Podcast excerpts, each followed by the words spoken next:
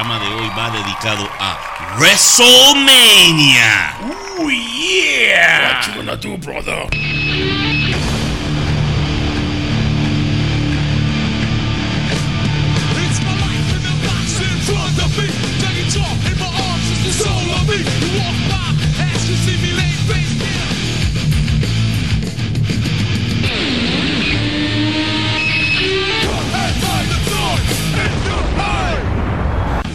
Bienvenidos a Bros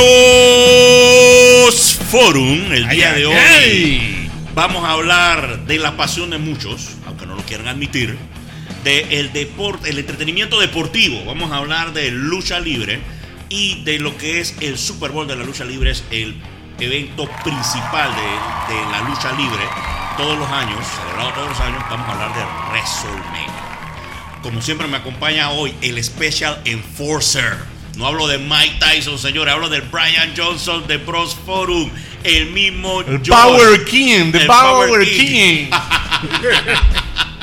También me acompaña el manager, el Boombox, el Paul Heyman de Bros Forum. Acá en la versión de lucha libre, porque te pegué la enciclopedia de Star Wars. El mismo Albert. Albert, bienvenido a esta edición de. Consejero del jefe tribal. consejero del festival. Wiseman. El Wiseman, el Wiseman. Bien, señores, hoy vamos, como le habíamos mencionado, a hablar de WrestleMania. lucha, los mejores momentos. Entonces empecemos con ¿qué es WrestleMania? ¿Cómo se inicia WrestleMania? WrestleMania se inicia inicio de los 80, puedes corregirme Albert. Eh, una respuesta que es una respuesta directa de McMahon, Vince McMahon, disculpe, al evento insignia de lo que era su competencia en el momento WA o WCW. El evento se llamaba Stark. El propósito de Vince era hacer algo internacional, algo mundial y necesitaba un evento para vender. Y en eso, inicio de los 80, crea lo que es WrestleMania. El primer WrestleMania que ha alcanzado ese objetivo busca llevar lo que es la lucha al mainstream. Pero ¿con qué tipo de estrellas, Albert? Cuéntanos Mira, un poquito. eh, lo que pasa que Vince eh, hace algo muy interesante. Él hace, busca a Mr. T. Y también posteriormente también a Cindy Lauper. O sea que él busca estrellas de la cultura pop, por decirlo de un modo. eh, y las combina y las trae a WrestleMania. Entonces hace la lucha libre como más global y como hemos dicho más mainstream, algo más para, para el público, porque la lucha libre en ese entonces no gozaba de una popularidad significativa. Entonces WrestleMania ayuda a que la lucha libre se vuelva tan popular como el béisbol, como la NFL, como el básquet, como cualquier deporte de la cultura norteamericana. En 1985 con su gira de medios por MTV y demás, con los artistas famosos como Liberace, Silver Lauper, con Mr. T también, o sea, ahí fue el pistoletazo de salida para sacarlo de, para llevarlo al mainstream.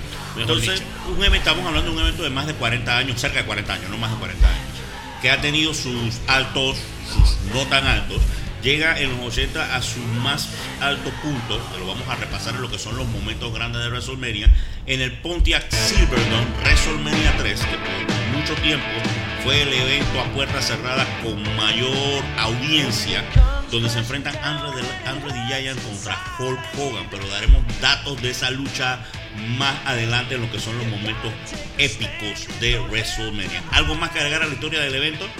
Vamos bien, vamos caminando a la historia de WrestleMania. Acuérdate que también tiene el récord de mayor público, de mayor de presencia de fanáticos en un estadio Sí, de las dos maneras. De las dos maneras, tanto indoors como lo que se entiende puerta cerrada y como también a techo abierto o, o a cielo abierto como se entiende. Y es un evento que ha recuperado lo que es el mainstream porque incluso ha llenado o ha metido a más gente en estadios de fútbol americano que el mismo Super Bowl. Y ya actualmente es un evento internacional. Pero bien, señores, vamos a entrar en materia. Vamos a hablar de las mejores luchas y vamos a hablar de los mejores momentos que han hecho de este evento. No solamente un evento para los amantes de la lucha libre, sino un evento de la cultura popular. Todo, yo creo que no conozco a ninguna persona que no sepa de alguna lucha de WrestleMania. Así es. Y ahora aquí la vamos a repasar. Hemos creado lo que es un top 5 con sus menciones honoríficas y demás. Cada uno de nosotros tiene su top momentos. 5 de lo que las mejores luchas y también tenemos un top 5 de los mejores momentos de WrestleMania. Y no nos podemos olvidar también de los luchadores hicieron historia. en ese- de que hicieron historia de WrestleMania. Al final vamos a, a porque Bob Forum tiene esta responsabilidad. A resolver la gran duda. Tenemos eso. ¿Quién es el mejor performer del evento? Uy, uy, uy. Vamos a dejar ustedes en sus comentarios en la página de Instagram. Sean también ustedes sus jueces y den su, su opinión. Bien, posición número 5, number 5. Number five. Yo tengo Austin contra La Roca, WrestleMania 16, la- el segundo enfrentamiento entre estos dos grandes rivales. Eh, es un main event que ayuda a establecerse a la era de la actitud. Eh, ya a finales de los 90 tenemos a Stone Cold Steve Austin en el prime de su carrera como performer. Venía La Roca, creo que no podía venir alguien con más ímpetu, más carisma, que igualara lo que era lo que tenía Steve Austin en ese momento, ¿no? Que era el number one guy en todo lo que era la lucha libre. Fue perfecto hasta el video package con Nuki de Invincible. Ujú. O sea, wow. O con Maway también. Tremendo. Tremendo. Cuéntame, Albert, ¿qué tú tienes en Posición la número cinco? 5, yo tengo la, eh, una lucha triple amenaza que fue a dos caídas por dos títulos. Jericho contra Benoit contra Angle en WrestleMania 16. Es una de las tremendas luchas del evento. Creo que tenemos a tres de los grandes técnicos de todos los tiempos. Eh, difícil pensar que el novato era Kurt Angle. Creo que tenía meses en la compañía. Creo que ni siquiera tenía el año. Su primer WrestleMania y en ese momento él ostentaba los ambos títulos, el europeo y el intercontinental, que después se los dejó a Chris Jericho. Creo que gana el europeo y el intercontinental creo que lo gana Chris. Puede que me, puede que me equivoque, ¿no? Pero tres de los grandes Sí. performers de la compañía en ese momento. Así es Mid Carders. eh, En ese tiempo eran tres Mid Carders, pero que ya venían subiendo. Y es lo que mucha gente critica en la lucha libre de ahora, que no hay mid-carders de esa calidad que después puedan saltar a lo que es el main event. ¿no? Posición número 4, Josh, ¿qué tienes? Number four. Number 4. Bueno, ahora que quieres que agarre la número 4, como tenía la número 5 en la recámara, pero no importa. La número 4 Ajá. que tenemos acá, oye, para darle realce a la división femenina, tú sabes, ¿no? No es que las quieras poner en 4, sino que esta lucha fue muy buena. Pero de qué te ríes, estamos hablando con responsabilidad social, ¿no? Estamos hablando con responsabilidad social. WrestleMania 37 2021 Sasha versus Bianca Belair. Tremenda lucha prácticamente. Ya sabemos lo que pensamos de la división femenina mucho, que ya está llena de boches, que bla bla bla, lo que tú quieras. Esa lucha fue Yo perfecta creo en que estamos ejecución. en la mejor etapa de la lucha femenina en WWE en su historia. Creo que estamos en una etapa donde tienen credibilidad, han demostrado ser grandes atletas en lo que es el medio. Y recordemos que creo que ese fue el primer WrestleMania que eran dos noches, sábado y domingo, y ellas se roban el main, el, el main event, de hecho. El salió, salió en noticieros como ESPN, de hecho, o sea, en el mainstream, que es lo que busca, lo que busca el evento, ¿no? A ver, pero vamos a darte un chance. ¿Cuál tenías de número 5? Oye, un clásico, hermano. WrestleMania 10 de 1994. Shawn Michaels versus Razor Ramon en un ladder match. Busca en YouTube. Punto. Sí, es, buena- es una buena lucha. Es quizás la lucha más significativa en la carrera de Razor Ramón. Yo creo que es el pick de Scott Razor. Hall. Scott Hall. eh, así que definitivo una lucha también que queda Oye, para la historia. Y les aconsejo no solamente que vean la lucha, sino vean un video donde están los dos comentando la lucha. No, y es bastante, es bastante interesante, ¿no? Recordemos que esta lucha o este tipo de lucha la trae Bret Hart a la WWF que se, eh, se hacía en la promoción de su papá. Stampede Eh, Wrestling. en Stampede Wrestling. Y anteriormente se hacía este tipo de lucha, lo que eran los house shows y no eventos tan grandes. Y esta fue el primer ladder match. Yo creo que Albert por ahí tienen uno de sus momentos, otro, cuando llevan el ladder match a otro Ah. nivel. Nada más le vamos a dejar esa. Pero fue el primer ladder match en WrestleMania, WrestleMania 3 intercontinentales. Vamos, vamos a ver, ¿qué tiene Albert en la posición número 4? Porque si yo que tiene Albert en 4 suena mal. Ah, ok. No, no, no. Eh, Vamos, vamos. Responsabilidad social. Eh, Ultimate Warrior contra Randy Savage, WrestleMania 7. O sea, ¿quién no recuerda en su infancia, los finales de los 80, principios de los 90, al Ultimate Warrior, uno de los grandes babyface de la, de la compañía? Habían peladitos corriendo como locos, con cartucho amarrado en la. cinta y todo lo demás. Y cómo no recordar a Macho Man Randy Savage. ¡Oh, yeah! Uno de los grandes performers de la compañía. Señores, hay que tener, para poner un contexto. Don Randy Puff. Exactamente. En los 80, toda la década de los 80, el luchador más popular y la gallina de los huevos de oro era Hulk Hogan. Pero los mejores performers se lo peleaba Randy Savage Y con, eh, bueno, yo podría a Ricky Dragon Steamboat Ajá. como También, los mejores performers. supuesto. Y tenía más al último Warrior que tenía gran carisma. Y bueno, creo que incluso tienen a su WrestleMania Moment. Creo que regresa, me había comentado Miss Ajá. Elizabeth en esta Miss lucha, ¿no? Elizabeth, porque Sensational Cherry era la época de Sensational Cherry y King Macho. Recordemos Macho esa parte. King. Macho King y Ajá. de verdad regresa la primera dama de la lucha, Lucha libre, libre. que siempre va a ser Miss Elizabeth. La, creo que una de las primeras ballet mainstream. No me atrevo a decir que es la primera ballet, pero sí la primera ballet mainstream. Yo en mi posición número 4 tengo a Bret Hart contra Shawn Michaels WrestleMania 12, el Iron Man match. Esa es una buena selección, una lucha que de verdad marca el inicio a la gloria de Shawn Michaels y también eh, crea lo que iba a ser después el Montreal Studio. Porque supuestamente de- después, eh, después de eso eh, hay que recordar que en la biografía de Bret Hart él dice que ahí él demostró que le dio el título a Shawn, pero cuando le tocó a Shawn darle el título a él, simplemente Shawn Michael retiró, dejó el título vacante y eso le molestó a Bret Hart. Sí, y mira, eh, eso fue, creo que es una de las grandes rivalidades que no hizo mucho dinero, Ajá. porque ellos creo que se enfrentan a WrestleMania 2 y no se enfrentan hasta en Montreal en 1998 Survivor Series. en un Survivor Series. Sí, sí, efectivamente. ¿Cuál era el plan original? El plan original era Bret Hart perdía contra Shawn y posteriormente venía la famosa persecución, ¿no? Que Bret ganaba el Royal Rumble y venía un rematch. Pero Shawn se lesiona la rodilla. Cuestión que Bret Hart no cree. Bret Hart simplemente cree que él finge la lesión para no poder no dejarse ganar o no entregar el título a él. Ajá. Y Así también que porque Bret venía de salida ya para está la compañía.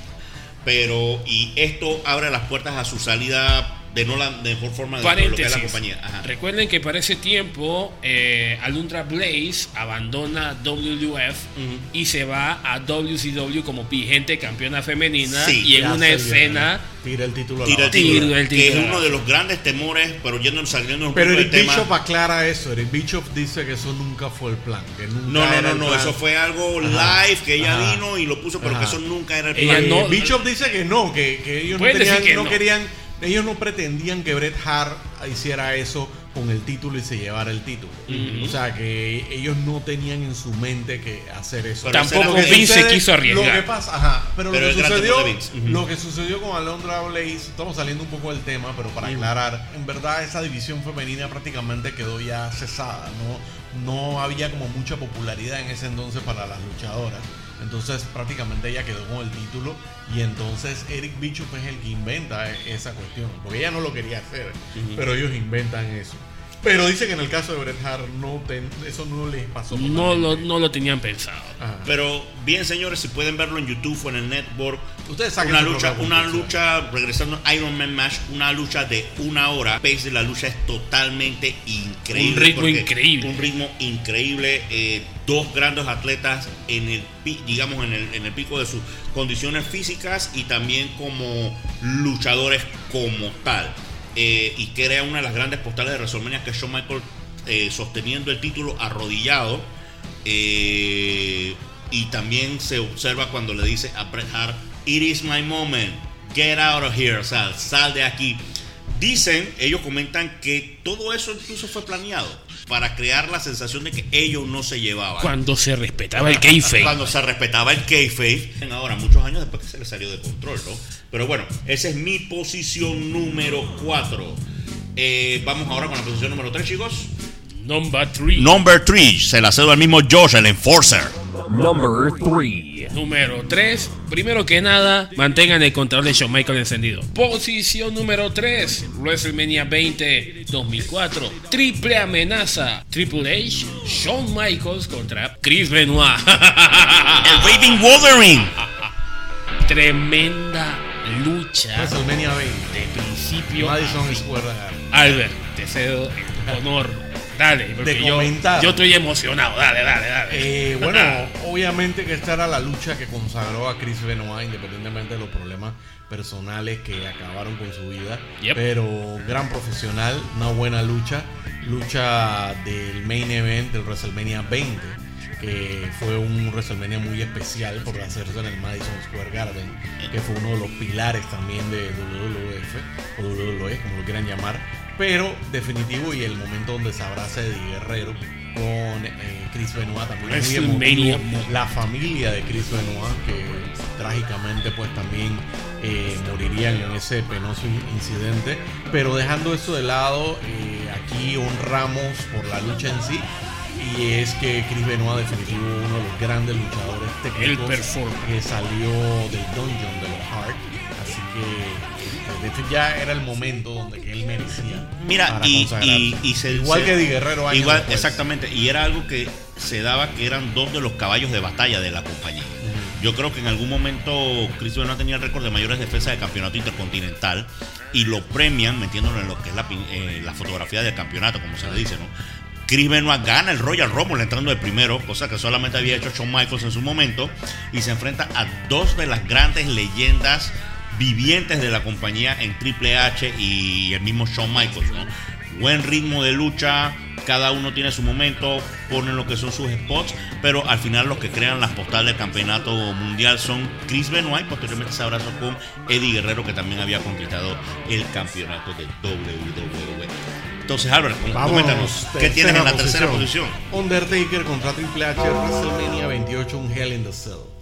Eh, dos violentos especialistas en la lucha en cel, en, jaula de acero, nos dejaron pues un legado para las generaciones. Yo creo que esta lucha es la final de la historia esta que quisieron hacer en tres partes, donde Shawn Michaels se enfrenta a Undertaker en WrestleMania 25, posteriormente viene la revancha en WrestleMania 26 y ya en este WrestleMania viene Triple H a vengar a su amigo, el árbitro especial de hecho es Shawn Michaels. Y también esto representa un antes y después para la compañía. Ya después de esto, eh, posteriormente creo que se rompe el streak de lo que es el Undertaker. Triple H se convierte en ejecutivo de la compañía y Shawn Michaels vuelve a Eso su fue un rancho en San point. Antonio. Fue un turning point, de verdad que fue. Y la escena al final de los tres caminando abrazados por la rampa. O sea, después de end of esa. an era, o sea, mejor Ese- que eso no, no, no iba a ser. head of the fight. Ujú. Entonces, yo en la posición número 3, señores, voy a votar la cédula. Creo que todo niño que tenga, bueno, actualmente 40 años recuerda este momento. Hogan versus Warrior. Resolme- tengo acá WrestleMania 6 en Toronto, Canadá. Primera vez que se pone Babyface contra Babyface, el campeonato intercontinental contra el campeonato de WWE. Eh, cuenta la leyenda. Recordemos que, y habíamos mencionado que el Warrior como performer no era de los mejores. Eh, pero o sea, extrañamente Hogan es el que carga la lucha, que también no era uno de los mejores performers. Y cuenta Hogan en las distintas entrevistas y documentales que el Warrior no quería cumplir con el tiempo estipulado de 15, 17 minutos de la lucha. Se había quedado sin aire y fue Hogan el que dijo que ven acá. Todavía falta que tengo que fallar mi famoso electric leg drop y tú tienes que pegarme con tu plancha para poder crear el momento en que haces el campeonato. De igual forma, Hogan dice que él sabía que ese gimmick no iba a funcionar en el momento que él estaba en la rampa y todo el mundo estaba más pendiente que él se iba en vez de aplaudir al campeón que se había coronado como el último cuarto. Título contra título también hay que recordarle. Venía, uno era campeón eh, peso pesado y el otro era campeón intercontinental. intercontinental. Y también inspiraron a futuras generaciones. Sí, si como un poco, un poco. estaba entre el público y hay muchos que comentan que esa lucha los inspiró a ser luchadores, gente como Chris Jericho también. O sea, eh, es una lucha que eh, pues consolida la carrera de ambos y al hacerse en Canadá eh, también crea como un pep para las generaciones que se estaban formando en las diferentes escuelas de lucha libre en Canadá. Y es la primera vez que WrestleMania pasa la frontera. Así es. La gente creo que olvida eso, es la primera vez que WrestleMania pasa la frontera, va, va a Canadá, sale de lo que es Estados Unidos, ¿no? Y en Canadá donde la lucha libre también es realmente mainstream, más mainstream que, que- que en Estados Unidos en su momento, ¿no? Eh, posición número 2. Number two. Alabín, alabín, alabín, bomba. Posición número 2. WrestleMania 30, 2014. El fin de Undertaker. Sí, Hay gente Yo que- era el man del meme también. en Hay gente que no se ha recuperado de eso todavía. el contexto de la racha como tal.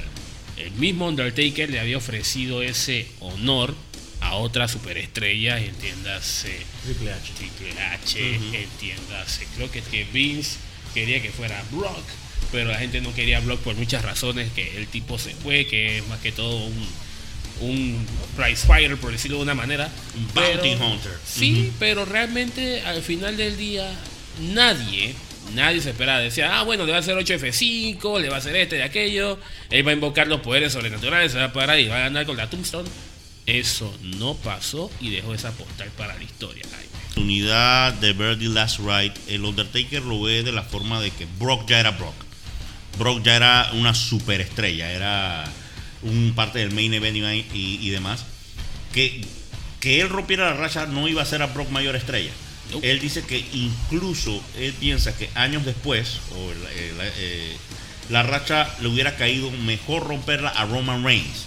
Le hubiera dado un mayor impulso. Pero, como Vince le dijo antes de empezar el evento, que hoy te toca devolver algo al business, o sea, dar algo por el business.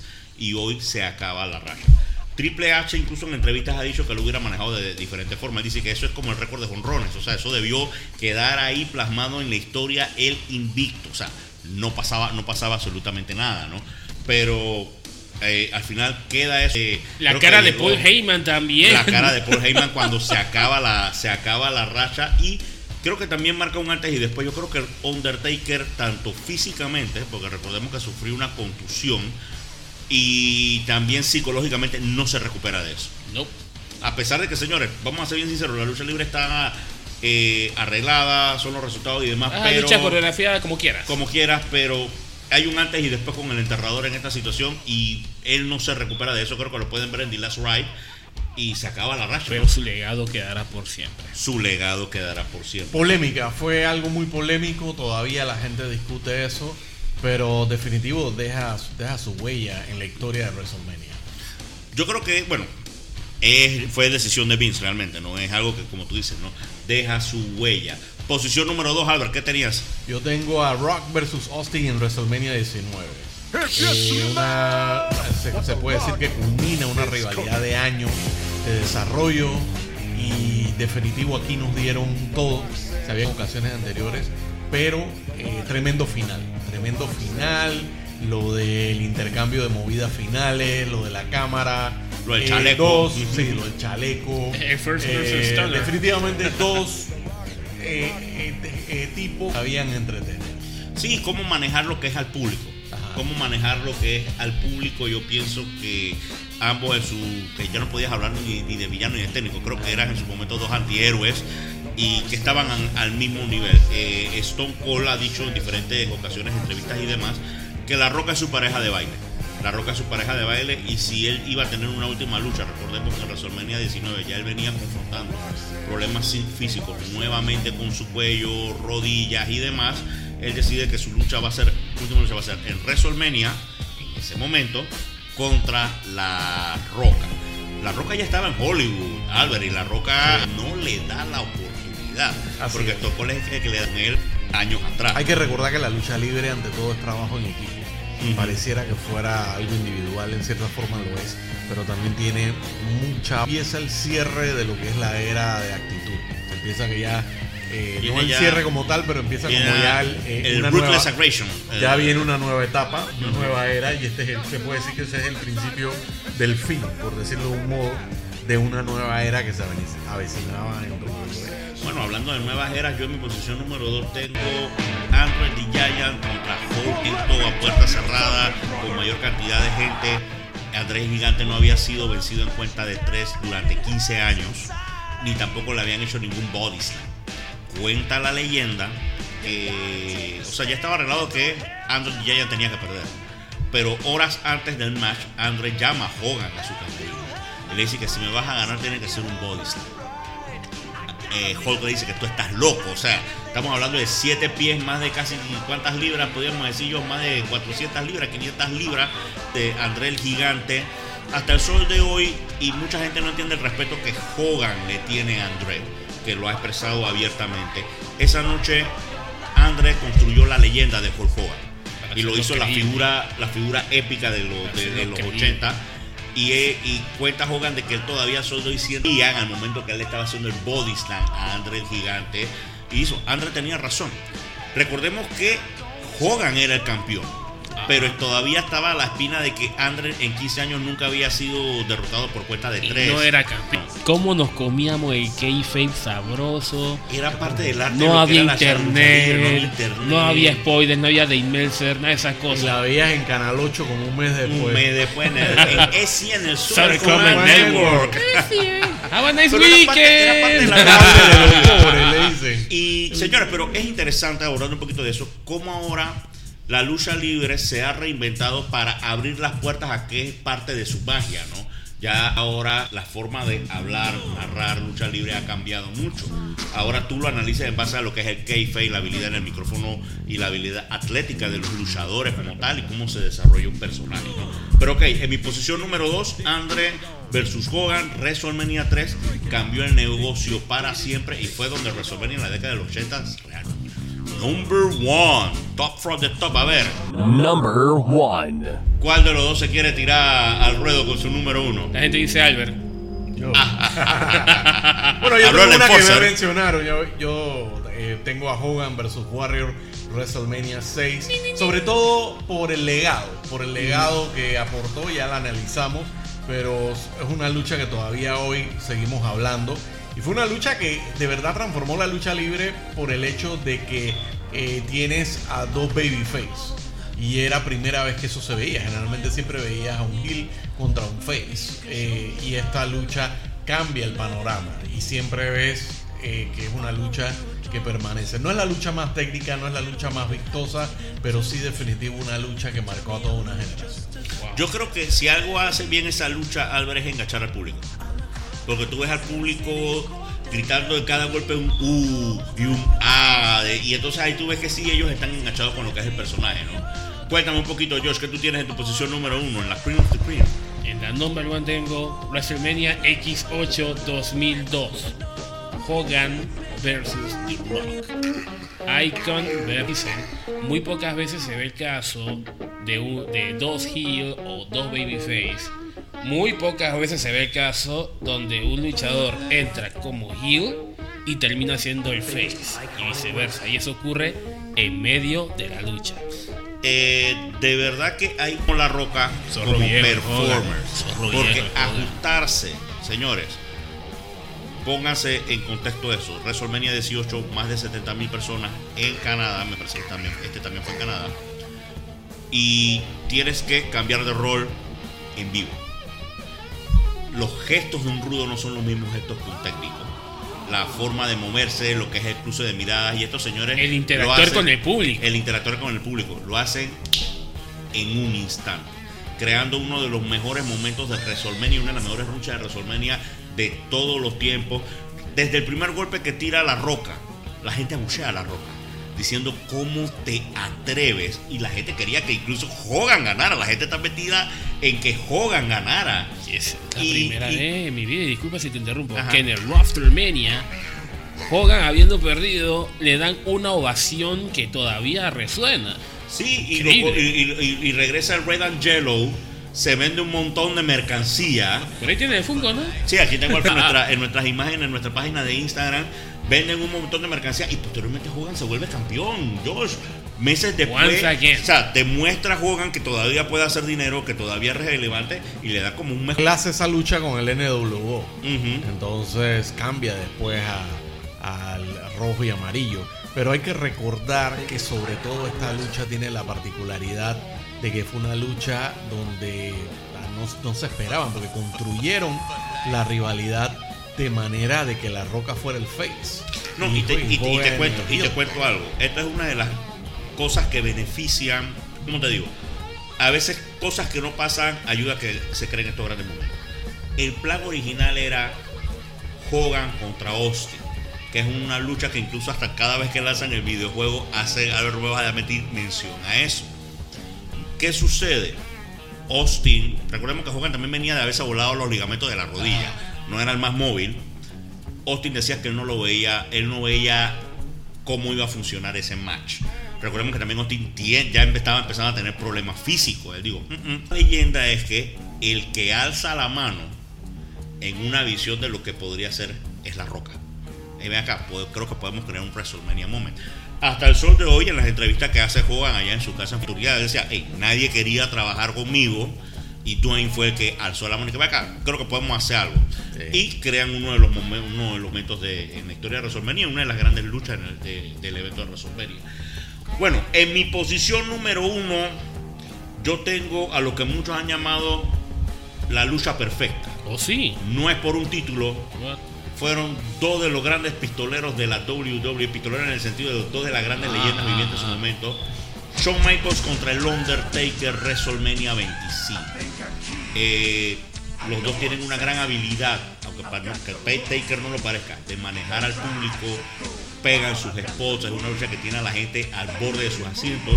Es el principio de la famosa trilogía que mencionamos con Aaron que termina en Hell in the Cell y posteriormente sienta las bases para el retiro de Shawn Michaels y, de- y el fin de una de las grandes rivalidades en la historia de WWE.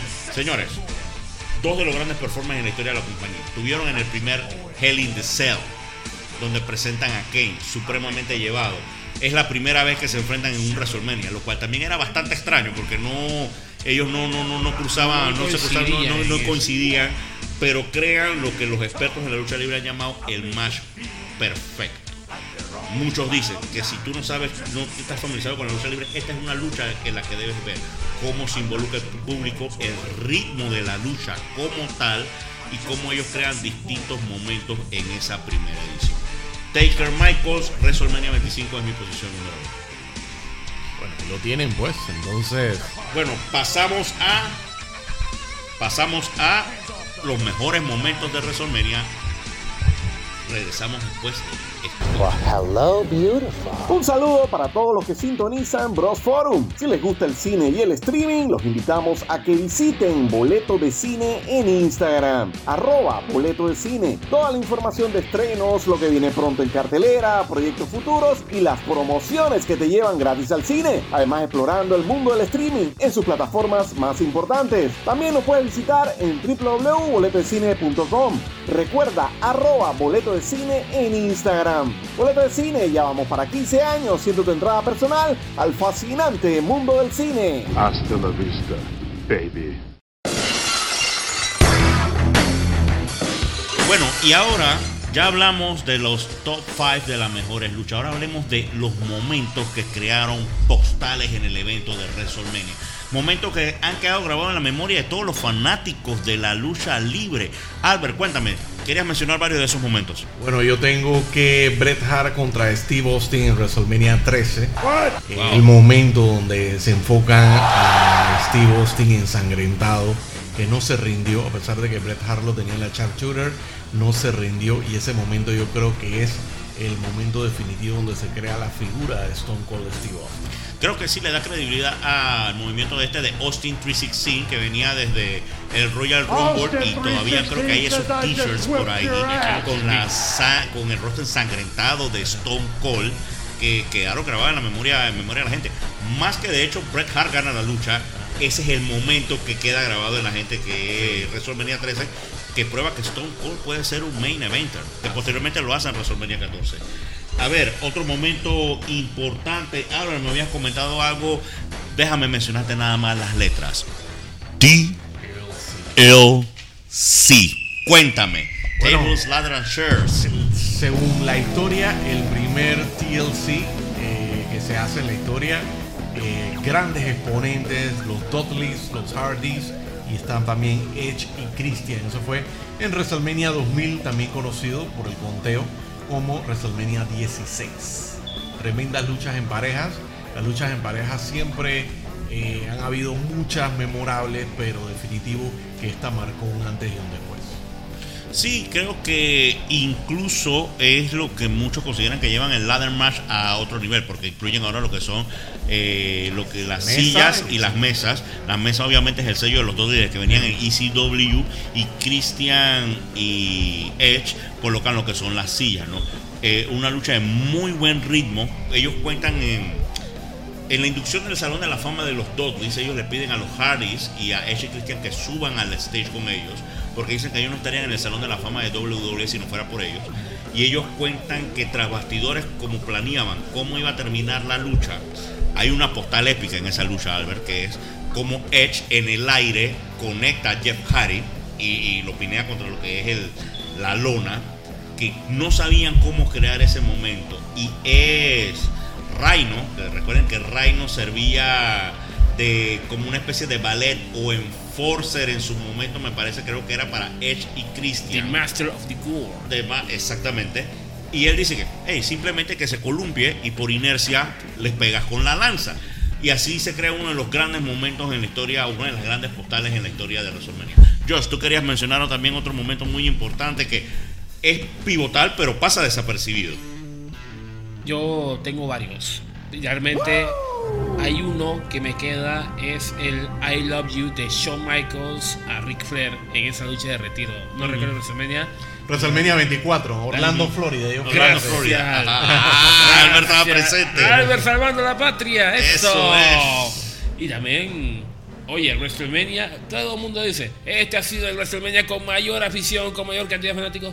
Bueno, recuerda el WrestleMania del 2020, que tuvo cero asistentes. Uno. Hubo Una- uno, una asistencia. one big fan, Ajá. el Performance Center. Ajá. Pero bueno. Y- Ey, pero hay que, hay que aplaudir algo. O sea, Es- ellos pues, eran eso, por tiempo de eso. pandemia y ellos pudieron suspenderlo, pero lograron hacer un WrestleMania y hubo WrestleMania. Estábamos encerrados en aquel entonces Show y por lo menos Y pidiendo pudi- entretenimiento. Pudimos, pudimos ver WrestleMania. o sea. Eh, yo creo que uno de los principales afectados y creo que se consolida que, como un gran profesional en la compañía, especialmente después de su salida, es Drew McIntyre. Drew McIntyre eh, venía de ganar el Royal Rumble de una forma espectacular, venía con todo lo que es el ímpetu y ese ímpetu se cae con lo que es la pandemia.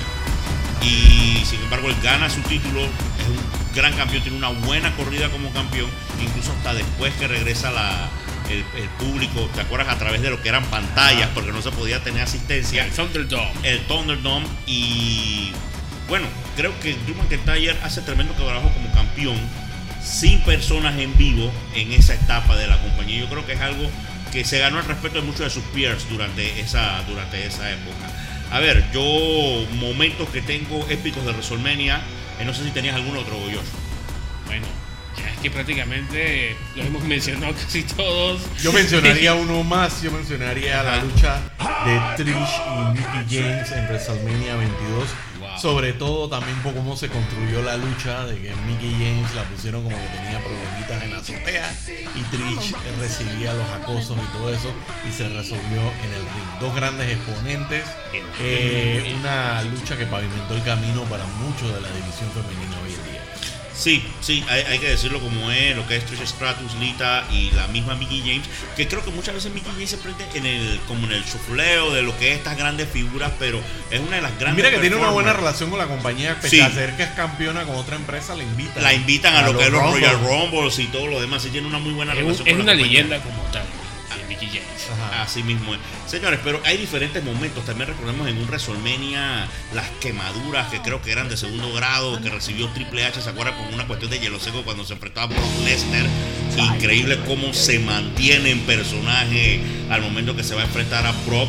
Eh, también otro de los momentos legendarios, bueno, qué decir, Hogan levantando lo que es Gigante, también es una de las grandes Rock and. Soco Connection y Evo contra Evolution. Ajá. WrestleMania 22. Y no podemos olvidarnos de la primera lucha que fue la que construyó WrestleMania.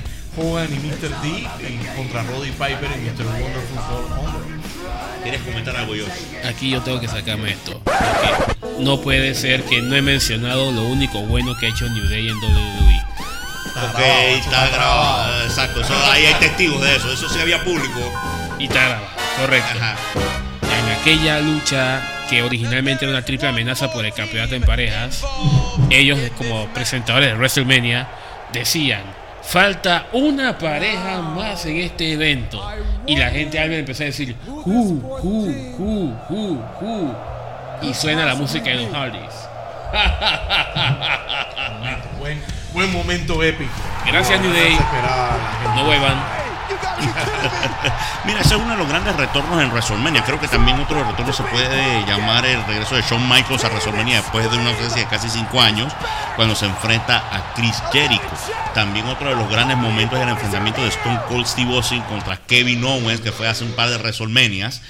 Y bueno, asimismo, el evento está lleno de grandes, grandes, grandes postales. El pollo de Pete Rose. El pollo de Pete Rose que sufrió contra Kane. O sea, siempre hay. Han partici- han participado luminarias como las Kardashian, incluso eh, Shaquille O'Neal ha participado en, en varios WrestleMania. Y bueno, El actor de The Wrestler. el arroz de The Wrestler, Mickey Rourke. Mickey. Rourke también participó, que recibió. Cuenta él en el desarrollo de su papel la ayuda de Jericho, Ric Flair y de, de una, de una serie de, de luchadores, ¿no? Mira, también otro momento a veces que pasa desapercibido también es cuando estaba el campeonato intercontinental, cuando lo gana Zack Ryder en una lucha de escalera que celebra, creo que es el décimo aniversario de esa lucha de escalera en WrestleMania, en WrestleMania 10, ¿no? Que también la gran postal de Razor Ramón alzando lo que son los dos títulos. Eh, situación creada por Shawn Michaels, porque Shawn Michaels es el que le dice al árbitro y dile a Razor que se suba al tope de la escalera con los dos títulos, ¿no? Y Razor siempre le está agradecido y que no, que él fue el que creó esa postal. Yo tengo es- ese momento, ¿no? En vida, decía que él tenía eso enmarcado en su casa. Así que, señores, vamos a entrar en un debate antes de entrar a lo que es la cartelera. Ya hablamos de momentos, hablamos de las mejores luchas. Ahora yo quiero aquí definir, ajá, y tiro la pregunta al aire. ¿Quién es el mejor performer? Para mí, Undertaker. Undertaker. Eh, es un argumento válido, 25-2 en el evento, por muchos años invicto. Y recordemos que Undertaker se enfrentó a las luces o a, la, a gente como Jake Snake Roberts en los primeros WrestleMania y terminó enfrentándose a Shawn Michaels, Kevin Nash, Brock Lesnar, Triple H. Los vio básicamente a todos. Yokozuna los vio básicamente a todos. Josh, ¿quién es para ti el mejor performer? Yo diría Mr. WrestleMania, Shawn Michaels. Mira que mucha gente debate ese sobrenombre de Mr. WrestleMania porque Shawn está 6 y 11 en el gran evento. Pero todos sabemos que, y Shawn lo dice también en su promo, "Ey, yo me voy a robar el show. O sea, olvídate de ganar o perder, yo me voy a robar el show en WrestleMania. Y siempre sus performances muchas veces son o el match del año en WrestleMania o está entre los top 5. Tenemos la lucha con Kurt Angle, Bret Hart, dos veces el Undertaker, con Chris Jericho, eh, la triple amenaza que mencionaste también fue la lucha del año, con Benoit, Triple H, así que de verdad está ahí entre los, entre los top performers. Bueno, yo le voy a dar mi voto, como ya ustedes mencionaron a cada uno, a Hulk Hogan. Señores, Hulk Hogan sin precedente, Álvaro, corrígeme, creo que estuvo, creo que hubo un lapso donde estuvo cinco años seguidos en el main event. Eh, en el main, main event que no estuvo, estuvo involucrado en darle el campeonato a Randy Savage, según recuerdo.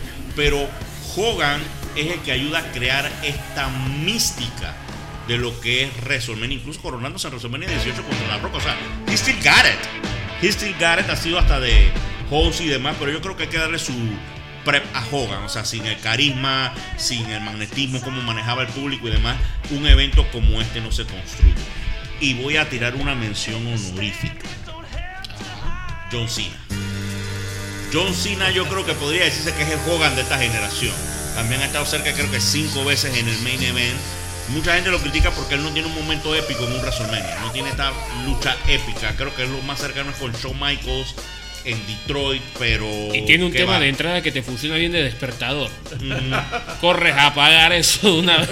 Pero bien, señores, se los adelanto aquí. Bueno, tuvo una entrada donde con el montón de clones de, de él. como simulando que como de Eminem, una cuestión simulando una entrada que había hecho Eminem. Pero bien, señores, los que van a, esta es primicia, los que van a decidir quién es el mejor performer de WrestleMania son ustedes, nuestro público, fan de Instagram. Ya Josh está pensando en cómo va a ser la encuesta y los candidatos son Taker, Michaels, Hogan.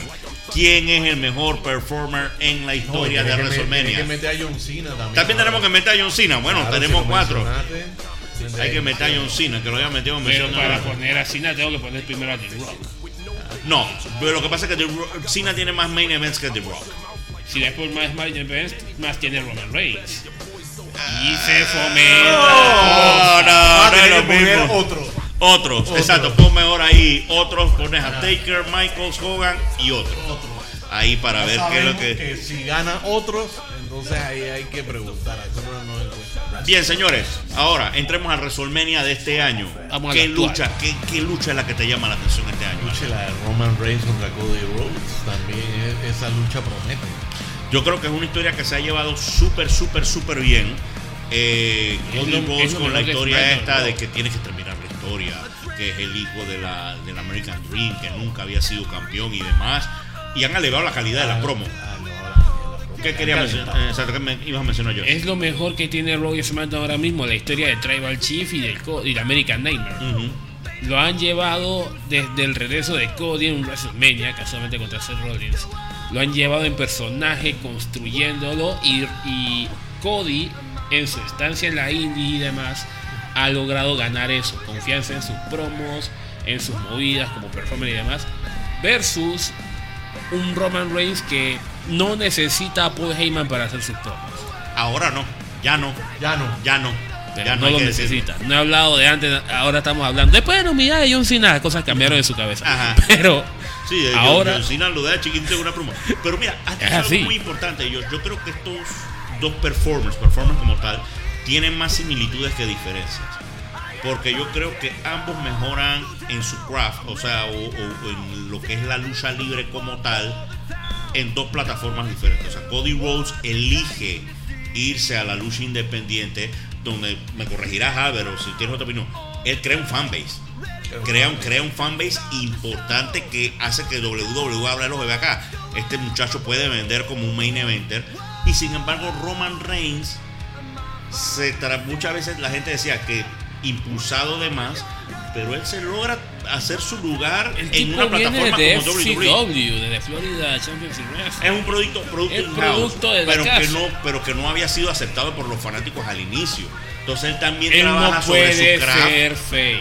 Exacto. Roman, no. Y quisieron ponerlo con calzador, pero es que eso del chalequito y, la, y, y- y el ecotango, no, ya, ya, ya. Ahí con el Tribal Chief, ahí va a morir. Dieron- ahí ya dieron- llegó. dieron- Este es el mejor, este es el- la, la mejor versión. Becky Lynch no puede ser la, la, la irlandesa pateanachas. No, ella es The Ya Man. Bailey no, No, puede y yo ser la creo que Hogan, no. incluso, bueno, Es este. eh, luchas que hay que ver, lo primero que hay que ver el main event eh, por, la unificación, por el título universal, por el título de la WWE, que la, la expectativa es que al final hay un solo título en un roster más pequeño, pero la interrogante es, se la, nos la jugamos con el American Nightmare, que creo que es lo que va a pasar, y darle un poquito de espacio y respiro a Roman Reigns, que lleva creo que más de 600 días como campeón. Sí. 900 y tantos días como campeón. Es que realmente aquí tienen dos balas. La fácil es dar, dejar que Roman sea campeón, rompa la barrera de 2000 días.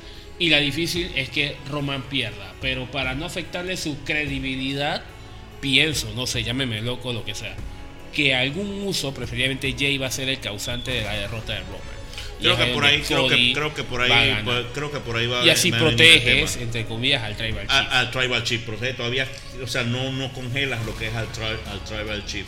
También tenemos otro feudo que se ha estado cocinando bastante bien, siguiendo con la, con la tribu, con, con lo que es The Ones, como ellos se llaman. Tenemos a Jimmy J contra Kevin Owens y Sami Zayn. Ya se acabó de cocinar esto esta semana por los campeonatos en pareja unificados. ¿Cómo lo ves? Es una historia también que ha sido súper bien trabajada dentro de lo que es el grupo de, de- de la tribu de The Ones, eh, de The Bloodline, disculpen, y Sammy y Kevin Owens. Bastante bien trabajadas desde War Games. Sí, ahí que hace un feudo directamente con Roman. Ajá. Y inclusive le decía, yo tengo que ir por ti porque tú me hiciste trampa, lo que sea. Long storytelling. Ujú. Ahora, con todo esto de la Samimenia y todo demás, pienso que les ha caído del cielo el encuadre perfecto. Los usos como campeones tienen credibilidad porque ya fueron previamente campeones en pareja, tienen química y no son ese equipo inventado que quieres impulsarlo sí o sí. Sammy y Kevin se conocen de las indies, tienen esa química y demás. Pienso que para que la gente se va, la gente se va a ir contenta con la victoria de estos dos sobre los usos. La gran pregunta es si Sami Zayn no hará alguna traición. Una traición sobre la traición. No sé, porque históricamente Kenny Owens siempre es el que traiciona a Sami Zayn. También podría ser del otro lado, Así ¿no? que es una lucha interesante. Es una lucha interesante para ver cómo, cómo, cómo Y la se la llevan a Backlash. Así mismo es. Keep rolling, o sea, así mismo. Llevan, llevan los que son los feudos. También tenemos a Charlotte contra Rhea Ripley. Esa promete ser una tremenda lucha. Eh, yo creo que dos atletas ahora mismo que en su mejor momento, atléticamente y también en lo que son promos. eh, Eh, Las promos no tanto. Yo veo más la gustado, lucha. Las promos me han gustado porque Han sido yo he visto pero sencillas pero directas. Me ha gustado cómo eh, Rhea Ripley ahora maneja lo que es mucho mejor Ripley ha su mejorado. personaje, el micrófono. Y yo creo que Charlotte la ha dejado ser, le ha cedido el protagonismo en ese sentido. Pero eso Ese también es otro perjudica, caso Chuck. de luchadora que es heel. Tiene que ser heel. Toda la diferencia. Cuando intentaron hacer la face, eh, no funcionó. Yo creo que no tenía ni idea qué hacer con ella. Pero Charlotte es un caso bien interesante. Charlotte ya, si ya no está allí, está llegando a un nivel donde ella no necesita la lucha, no necesita el cinturón. Que o sea, ya ella es Charlotte Flair. ¿Me entiendes? O sea, ya ella es Charlotte Flair la puedes colocar siempre en la pintura de campeonato o eh, de alguna otra forma, ¿no? O haciendo a otros luchadores. Yo creo que al final Rhea va a quedarse con el campeonato de SmackDown, que creo que es el que se está jugando acá.